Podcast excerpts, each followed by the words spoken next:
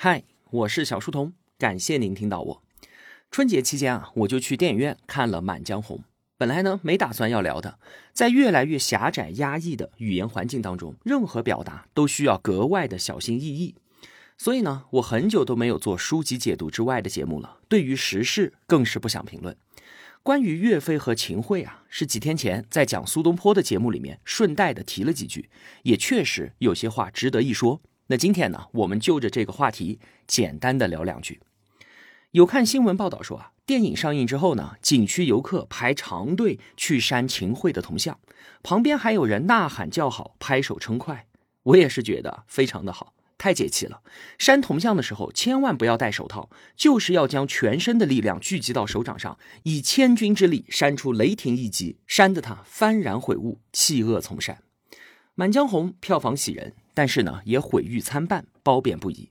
最后全军覆宋，三十功名尘与土，八千里路云和月，驾长车踏破贺兰山阙的时候，确实叫人热血沸腾。我在电影院里面啊，也是不禁低声应和。被吐槽最多的呢，就是剧情不合逻辑的地方实在是太多了。一众的喜剧大咖加盟，剧情从头到尾都以幽默戏谑的基调在推进。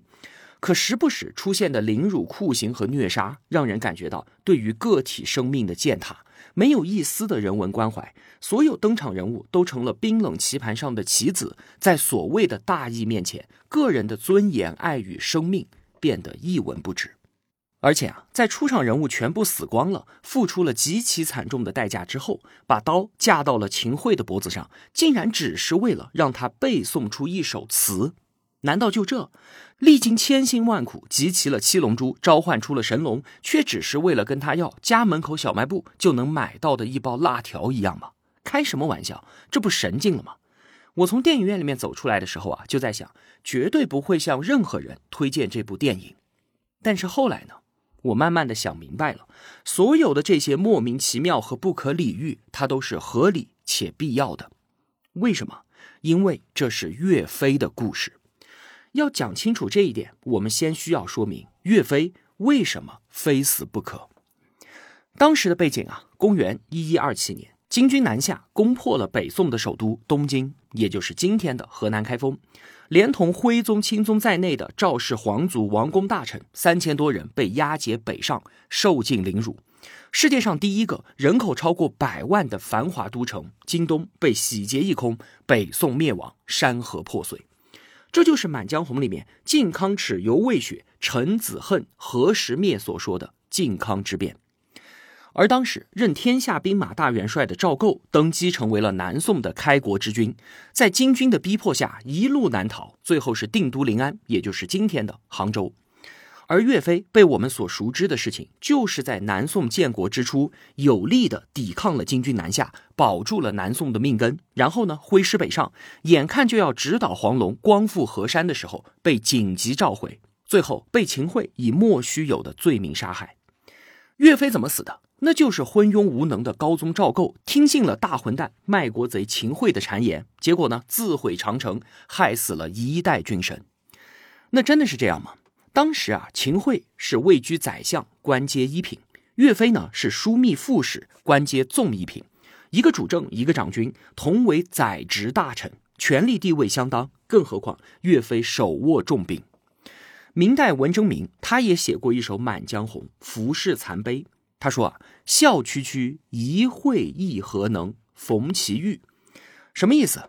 可笑啊！一个区区的秦桧能有什么能耐，能害得了岳飞呢？他不过啊，是迎合了别人的心意罢了。所以，别看秦桧在岳王庙已经跪了一千年了，但是岳飞之死的第一责任人根本就不是他，那是谁呢？一个一人之下、万人之上的宰相，他还需要迎合谁的心意呢？当然就是皇帝的。高宗赵构，千载休谈南渡错，当时自怕中原覆。你们不要再说什么南宋不该南渡偏安一隅了。当时赵构啊，可是非常的害怕岳飞真的把中原给收复掉啊。那赵构他怕什么呢？当年徽钦二宗被掳走，自己才得以称帝。岳飞如果真的迎二圣还朝，那我统治的正当性该怎么办呢？你们回来了，我脱袍让位，继续当个郡王，给你们看家护院，怎么可能呢？岳飞的政治敏感性太差了，不会揣摩圣意，想做的事情竟然直接威胁到了统治者的核心利益，那皇帝怎么能容你呢？还有一些事情啊，似乎也反映出了岳飞情商不高这个问题。一一三六年，金军入侵淮西，将领刘光世用兵不利，宋徽宗就拿掉了他的兵权，转手把军队就交给了岳飞。交出去之后啊，转念又一想。那这样一来，岳飞的实力不就太过于膨胀了吗？不行不行，军队不给你了，还是收归朝廷吧。高宗出尔反尔，岳飞一气之下，老子不干了，以为母亲守孝为名，跑到庐山上去了。原来刘光世手上的那些士兵呢，因为不满朝廷的安排，还发生了淮西兵变。后来呀，皇帝是一次次的请岳飞出山都不管用，最后找了两个岳飞的老部下，拿着军令状上庐山去找岳飞，请不下来就宰了你们两个，这样岳飞才答应回来。但是回来之后呢，他也越想越惶恐，连忙跑去跟皇帝认错。高宗的回答啊形似宽慰，实则警戒。他说：“这一次啊，我不生气，不然我必有惩处。就像是太祖当年所说，谁犯了国法，就只有用利剑。”来对付了，这番话已经透露出了杀机。从此之后，两个人之间就出现了一道严重的裂痕。普天之下没有任何人有居功自傲、要挟皇帝的权利。还有一件事啊，是岳飞建议皇帝立储。一一三七年，岳飞获悉啊，金朝准备废弃伪齐的皇帝刘虞，改立高宗的哥哥宋钦宗为傀儡皇帝。当年呢，高宗在扬州被金兵追赶，逃亡途中受到了惊吓，就落下了阳痿之类的毛病。反正呢，就是不能生育。后来收养了两个养子。岳飞从国家利益的角度出发，建议立建国公为接班人，以安定民心。虽说啊，这个建国公就是后来的宋孝宗，但是立储这种事情，在古代皇权体制下，那可是国本大事，是天大的事情，也是作为臣子的最大机会。因为这就等于是炒高回报的期货呀！你让我立储什么意思呢？你是觉得我快死了，好赶紧去巴结新主子吗？还是说你们俩有勾结？等他当上了皇帝之后，你有拥立之功呢？退一万步来说，如果是个文臣来跟我说说这件事儿，还则罢了。你个手握重兵的武将也敢跟我提这个，干嘛？我不立他，难道你还要兵变不成吗？建议立储。这件事情让高宗非常的恼怒，这不仅加深了两人之间的裂痕，也让高宗对于岳飞的防范和猜忌更深。那岳飞是死于自己情商太低，得罪了皇帝吗？不是。高宗啊，还不至于因为个人的好恶就要杀掉岳飞。宋太祖立下了不杀大臣的祖训，影响了整个宋代的官场风气。所以，杀大臣、杀士大夫、杀尚书言事者，是一种在道德上非常站不住脚的行为。那岳飞是死于自己没有政治敏感性，迎二圣还朝，直接威胁到了高宗统治的合法性吗？也不尽然。因为呢，当时提出迎二圣还朝的不是别人。正是他赵构，所以在当时，这并非是一个政治忌讳，而是一个政治口号。岳飞呢，肯定不是没有政治敏感性的愣头青，他不仅没有这么说，还主动绕着走。一次北伐的时候啊，他就把口号改成了“迎天眷还朝”，什么二圣啊，没有的事儿。我这趟去就是迎皇帝您老人家的家眷回来而已。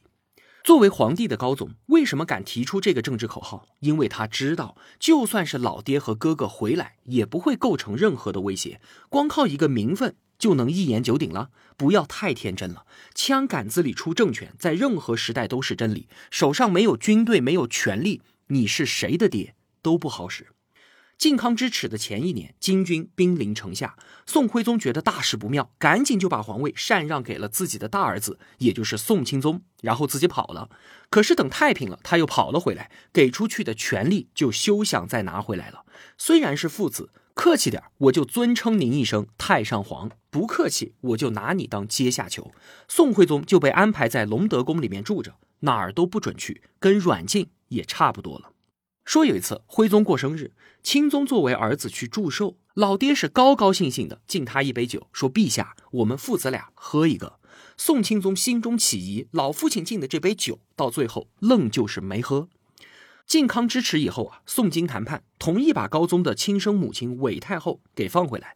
当时啊，宋徽宗已经生死异乡了，钦宗跪在地上哭着跟韦太后说：“您老人家回去一定跟我弟弟赵构带句话，让我回去，我什么都不要，什么也都不敢想，回去我就出家，让我拿点香火钱，能吃上口饭就可以了。”你看。当一个皇帝失去了权力，他的身份本身就变成了一种诅咒，想甩都甩不掉啊！岳飞真的把他给接回去，又能怎么样呢？所以这也并不是赵构要杀岳飞的原因。那原因到底是什么呢？首先是岳飞的存在，他妨碍了高宗心中的国家大计。南宋建立之初，燃眉之急是怎么活下来，和金朝建立和平关系，给自己留出生存的空间。但这也需要以军事力量来作为基础。面对大举南下的金军，如果战场上不能与之抗衡，那就没有和人家讲和的筹码。那如何壮大自己的军事力量呢？有两种办法。一种就是恢复唐朝的节度使制度，设立军区，把地方的行政权交给统兵大将，自给自足，培养军队，随时准备向北反攻。但这样的后果啊，就是地方不断壮大，弱干强支，随时都有地方挑战中央的可能。这是历史上频频发生的事情，安史之乱的前车之鉴也还历历在目呢。还有一种办法，就是建立一支由皇帝亲自统领的军队，退守江南。利用长江防线来阻挡金兵，赵构呢选择了后一种方法，但是啊，放弃北方的后果就是激发了金朝扩张的野心，导致一一二九年金军渡过长江，大举入侵。危难之际，高宗给予厚望的中央军竟然发生了叛乱，自己被撵得跑到海上去待了四个多月。这个时候，能够来护驾抗金的，恰恰就是韩世忠、岳飞这些独立的统兵将领。没办法，谁让自己带不出兵呢？高宗暂时妥协，授予了这些将领地方上的军财政大权，也就相当于是节度使了。就是在这段时间，岳飞等将领的军事力量不断的增强，成为了南宋国防体系的中坚力量。在此之后的几年啊，金朝的几次军事行动都没有占到什么便宜，逐渐的也就放弃了征服南宋的意图，转而开始寻求和平。宋高宗认为局势已经稳定了，安于现状就好啊！承认宋金并立，甚至不惜称臣。任何破坏现状的大规模军事行动都是有绝大风险的，都是没有必要的。这个时候，什么北伐，什么收复故土，什么统一天下，已经不在他的考虑之内了。宋高宗便开始重用秦桧，推进与金朝议和。再加上之前说的岳飞擅离职守和淮西军变的事情发生之后，岳飞、韩世忠这几位将领大有尾大不掉之势。宋高宗和朝中大臣们已经达成了共识，是到了要再一次杯酒释兵权的时候了。而岳飞呢，他不管这些，他是以光复河山为己任的。你们不敢干的事儿我干，你们不敢打的仗我打。即便其他将领在朝廷的授意下按兵不动，我岳家军也能长驱直入，大有将金人赶尽杀绝之势啊！那你说，既然岳飞能打，你就让他去打呀，帮你打天下，帮你光复失地，有什么不好的呢？可是，如果大败而归，就失去了和金朝谈判的筹码，结果就是亡国灭种，风险极大。那如果打胜了呢？岳飞已经统领天下七分之五的兵马，请问他的军队叫什么？叫岳家军啊，而不是赵家军。那他打下来的江山到底是姓赵还是姓岳呢？如果他真的打败了金国，倒戈一击，有谁能够挡得住他岳飞呢？那岳飞真的有可能当反贼吗？岳母次次精忠报国，即便是后来夏玉临死之前，他都没有想过要造反啊！而且宋高宗，你亲手写了精忠岳飞的锦旗赐给他，你是知道岳飞忠肝义胆的呀？是的，高宗知道，但他敢用这江山来赌吗？宋朝怎么来的？当年赵匡胤也是后周的忠臣啊，喝醉了酒，被手下兄弟们黄袍加身，这么多年跟随你南征北战，你不想当皇帝，那他们。也不想裂土封侯嘛，所以登基之后的赵匡胤深知其厉害，尽收兵权，重文抑武。这个教训对于宋朝所有最高统治者来说都是刻骨铭心的。那我们再退一步来说，但凡换成是别人，或许都还有生路，但是岳飞必杀之。为什么？因为啊，他是一个道德上完美无瑕的人。因为没有缺点，就让皇帝对其失去了掌控感。文官不爱财，武将不惜死，两言绝千古太平。他是这么跟皇帝说的，更是这么做的。不贪财，不好色，不恋权，不惜死，用完美无瑕来形容他，一点儿都不为过。岳飞要养活军队，他也做生意，而且做得很好，算是当时顶级的企业家了。而所有的收益，全全部部都投入到了他光复河山的伟大事业之中。岳飞死后被抄家，朝廷以为能够大赚一笔，结果就抄到了一大堆挣钱缴获的兵器，数千本书，一些粮食和布匹，钱财只有十余万。即便只有这些啊，岳飞死前还有一命，全部作为军用。吴氏兄弟也是宋朝名将，为了和岳飞搞好关系，曾经花重金买了一个美女送给岳飞。那直接拒绝就太不给吴大帅面子了，怎么办呢？岳飞就和美女说：“你跟我回家去看看，你能和我们一起过就留下来，如果不能，请自便。”美女去到岳飞家一看，全家人穿着布衣，吃便饭，连个佣人都没有，家务活都是岳飞的妻子亲力亲为。我有这盛世容颜，还以为跟着飞将军能尽享荣华富贵，没想到会是这样的景象，于是便给吴大帅退了回去。皇帝曾经也想给岳飞在杭州修建豪宅，岳飞呢借用当年汉武帝时期抗击匈奴名将霍去病的话辞谢说：“北虏未灭，何以家为？”古代啊，把一千文钱穿在一起叫做一名。传闻说岳家军中有两千万名，没错。岳飞确实为北伐大业积攒了那么多的钱，但他自己却分文未取，就连皇帝给他的赏赐都被他全部奖赏给了手下的将士们。岳飞爱兵如子，出征时让妻子访遍将士家属，嘘寒问暖，以金帛周济；打仗时，他亲自慰问伤员。如果有人战死，家人会得到抚恤，留下的子女也会得到抚养。他还让自己的儿子迎娶战死将领的女儿。在腐败盛行的南宋，岳飞事事以身作则，与将士们同甘共苦，人言兼济，恩威并重，这才打造了让敌人闻风丧胆的百战之势。将有必死之心，士无贪生之意。撼山易，撼岳家军难。这就是岳飞道德上无可挑剔，一心收复家园、重整河山的完人。还活着的时候，就有百姓为他建造了生祠。但就是这样的人，是为古代皇权体系所不容啊！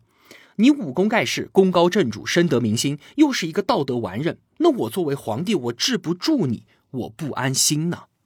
如果你爱财，你是个贪污犯，那我用反腐的名义收拾你，易如反掌。水至清则无鱼。岳飞的完美让皇帝不可容忍。既然我对你不放心，那么没有你，对我来说才是最安全的。被下狱之后，秦桧想要杀掉岳飞，把他的儿子岳云流放掉就算了。但是赵构说不行，必须斩草除根，于是就把岳飞、岳云和他的部将张宪全部杀害，惨死风波亭。中国历史上这样的悲剧一再上演，大将不死于敌手而死于朝廷，真叫人扼腕叹息。那如果当时岳飞意识到了这一点，他能不能自救呢？从历史上的经验来看，确实是可以的。当年汉高祖刘邦得天下，萧何固守后方，供应物资，运筹帷幄，功劳最大，也是功高盖主，深得名望啊。攻城之后，也被刘邦所猜忌。萧何意识到了，他怎么做的？自污，他让家人跑出去做生意，欺行霸市，兼并老百姓的土地，以此来败坏掉自己的名声。老百姓没想到，德高望重的萧相国也是这样的人，就跑到路上去阻拦刘邦的马车，状告萧何。刘邦不怒反笑，假模假式的把萧何叫过来，臭骂了一通，心里其实在想：你这个家伙也就这点追求啊，非常高兴。萧何以自污才得自保。再比方说，与岳飞同朝为官的中兴四将当中的其他三位，刘光世早早的就把兵权给交了回去，张俊帮着高宗构陷岳飞，活着的时候就被封清河郡王。这两个人是真的爱钱，敛财无数，也都得了善终。韩世忠也是能征善战的武将，军功很高，但是他比岳飞多了个心眼，也学着人家萧何自污，成天找皇帝要金银财宝，要土地建豪宅，就是要在皇帝面前表现的贪得无厌。后来呢，他天天待在家里面，门都不出，跟过去军中的老部下完全断绝来往。人家过年说来给老首长拜个年，韩世忠是闭门不纳，这才躲过一祸。你可能觉得岳飞真是太可惜了，他要是有这个心眼，该有多好啊！如果这样想啊，我们又错了。就算岳飞真的意识到了这一点，他也绝对不会像萧何、像韩世忠一样的自误。为什么？因为他是精忠岳飞，他绝无可能为了保全自己的性命而故意去打败仗、去敛财、去放纵家人和部下、欺男霸女、祸害百姓。碧血丹心保疆域，正气硕节留后人仰瞻。岳飞看重的从来都不是自己的性命，有比性命更加重要的东西，是忠孝节义，是气节，是正气硕节，留后人仰瞻。所以我宁肯死，也绝不与你们同流合污。岳飞没能避祸，因为生死对他来说不重要，重要的是精忠报国，是黎民百姓，是江山社稷，所以他才是民族英雄，才能名垂青史。如果为官，当权者不为国为民，只为苟全性命，那这个国家、这个民族还有何希望可言呢？临死前，有部下冒着巨大的风险带酒来看他。岳飞壮怀激烈，他说：“见屠苏，想起了黄龙痛饮，满江红，班师照，历历前尘。倒贼朝，原当在寒冬岁尽，却不料除夕夜，冷雨森森。”我看到了屠苏酒，想起了要踏碎黄龙府与将士们痛饮的誓言，挥毫写下《满江红》，皇上十二道金牌令我班师回朝，十年之功毁于一旦，这些往事历历在目。原因在这寒冬岁尽之时大破敌军，却怎想此时尽在这森森冷雨。临死之前，岳飞耿耿于怀的都不是自己的生命即将终结，而是北虏未灭，家国未尽。他将自己的小我彻底的牺牲，完全的融入到了家国民族的大我之中。这便是岳飞，精忠贯日月，壮志垂山河。南宋末年与元朝作战，文天祥战败被俘，押至元大都囚禁三年，拒不投降。当时南宋的皇帝都已经投降了。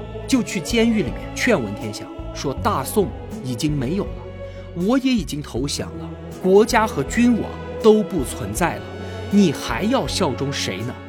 文天祥誓死不降，从容就义，留下了诗句：“人生自古谁无死，留取丹心照汗青。”嘲笑古代英烈们愚忠的人，他们根本就不懂这些义薄云天、忠肝义胆的民族英雄。他们所效忠的根本就不是一姓之国、一朝之君，他们效忠的是眼里的河山，是脚下的大地，是华夏民族，是永恒不灭的忠和义。这些英烈们的精神已经融入到了我们的血液之中，支撑着中华民族代代相传，生生不息。说到这里啊，我想你应该已经明白电影《满江红》当中。为什么这些人会前仆后继，甘愿用自己的生命为同伴铺路？因为岳大帅的精神不仅刻在他们的后背，更刻进了他们的心里。他们要做的事情已经完全超越了个人的生死，所以舍生而取义。就正如岳飞选择忠于自己的信念，像一个殉道者般的从容赴死。最后费尽周折，为什么只让秦桧背诵《满江红》？因为你秦桧的狗命一点儿都不重要，重要的是让岳飞的精神，让他的精忠壮志为万世传颂。你赵构、秦桧作为当权者，可以构陷忠良歪曲历史，但一定会有人前仆后继，哪怕奉献出自己的生命，也要让沉冤昭雪，让历史的真相大白于天下。因为这是我们中华民族的信仰。怒发冲冠，凭栏处。潇潇雨歇，抬望眼，仰天长啸，壮怀激烈。三十功名尘与土，八千里路云和月。